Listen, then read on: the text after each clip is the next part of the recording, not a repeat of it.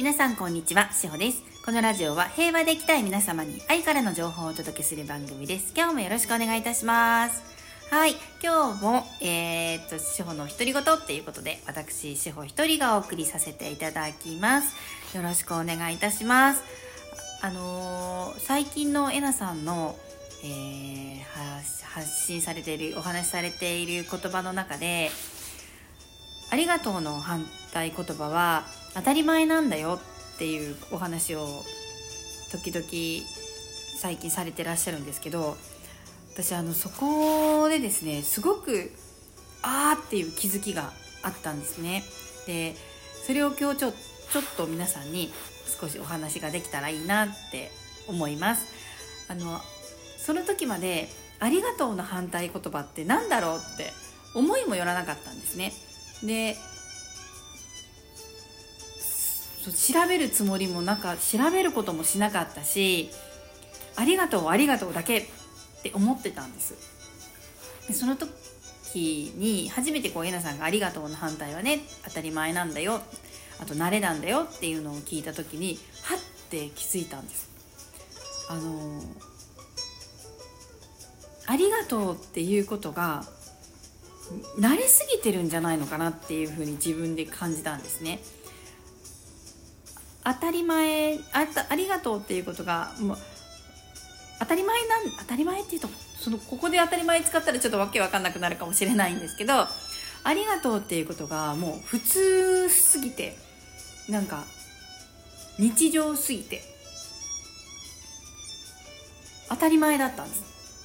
ありがとうって人にお伝えすることが。で無理して、まあ、ちょっと私の場合は無理してあ「りがとう」って言わなきゃっていう時は無理して言う時もあるんですけどまだまだそこが自分に足りないところで。ででもあの前にも皆さんがお話しされてたみたいに先に感謝を出しちゃえばいいんだよっていうところから出してる出してるというか言っていたんですけどその当たり前すぎてありがとうっていうことが逆にもっとなんかありがとうの安売りしてたんじゃないのかなっていうふうに気づいたんですね。ちゃんともうちょっとありがとうを大切に言わないとおざなりになってしまってやしないのかなとかね。そういうふうに自分で感じたんです。でありがとうの反対はその当たり前とあと慣れ。慣れも怖いですよね。やってくれて人が例えばやってくださっていることや私に対してやってくださっていることがやってくれて当たり前慣れもう慣れてるからとかなんかそういったふうに思ってしまうとうんとっても失礼だしよろしくないなって思ったんですね。で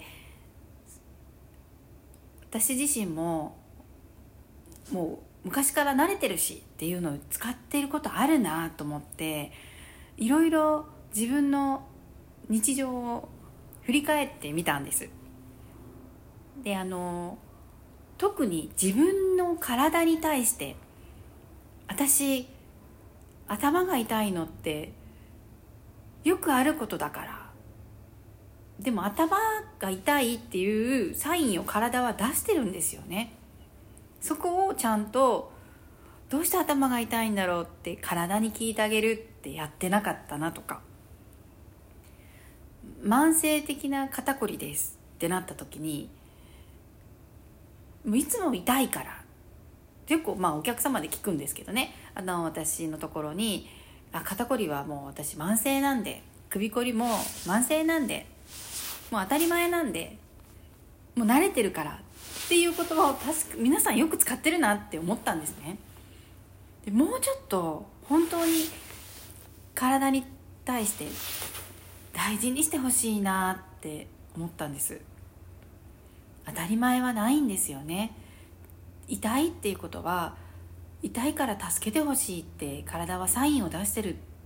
て思うんです。私のたちに痛みとして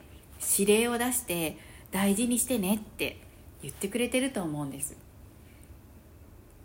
だからあのまあ人に対してありがとうっていうことはもちろん当たり前になってはいけないし誰も良くないんですけれども自分の体に対しても私の足が痛いのは当たり前とか慣れてるからもう何年も痛いしっていうのではなくてちゃんと体に聞いてあげて時々痛いねって言ったら「ごめんね痛くさせちゃってね悪かったね私無理させすぎたね」って言って撫でてあげたり、まあ、痛いところなんです。痛いところを撫でてあげたりいたわってあげるって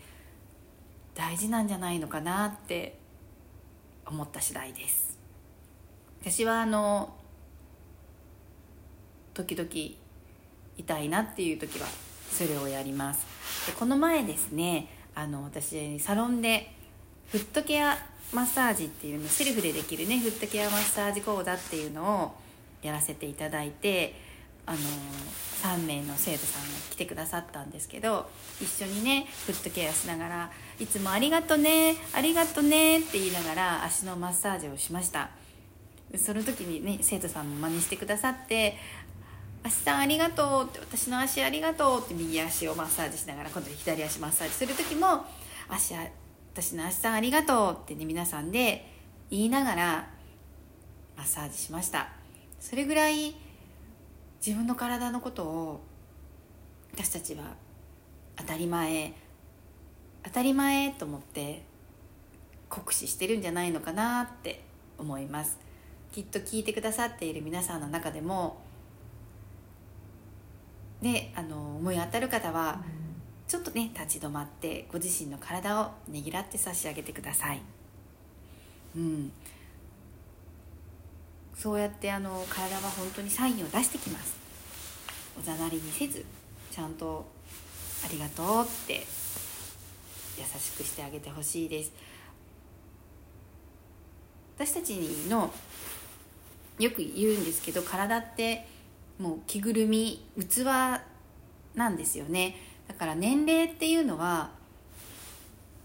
この器着ぐるみの使用年数だと思ってます。魂は死んでもあの肉体を脱いでも生き続けますので肉体はあのどうしてもやっぱりほころんだり傷がついたりねあの買い替えが効かないのでちゃんと修復して大事に大事に私たちの命の寿まで使ってあげていただきたいなって一生ついてくるものじゃない。今の今世で生きている間はもうあのあもうこれもいらいらないからって言ってチェンジすることができないじゃないですか。新しいじゃああの肉体に入れ替わろうっていうことは絶対できないのでそこはやっぱりあの誰に大事にしてもらうものではなく自分で大事にするものなので。ぜひあのご自身の体にありがとうっていうのをしっかり言ってでねねぎらっていてあげていただけたらなって思いますあのこの「ありがとう」の反対言葉はっていうのは私のインスタグラム小顔職人っていうインスタグラムでたくさんのフォロワーさんがいてくださってるんですけれどもここでもねちょっと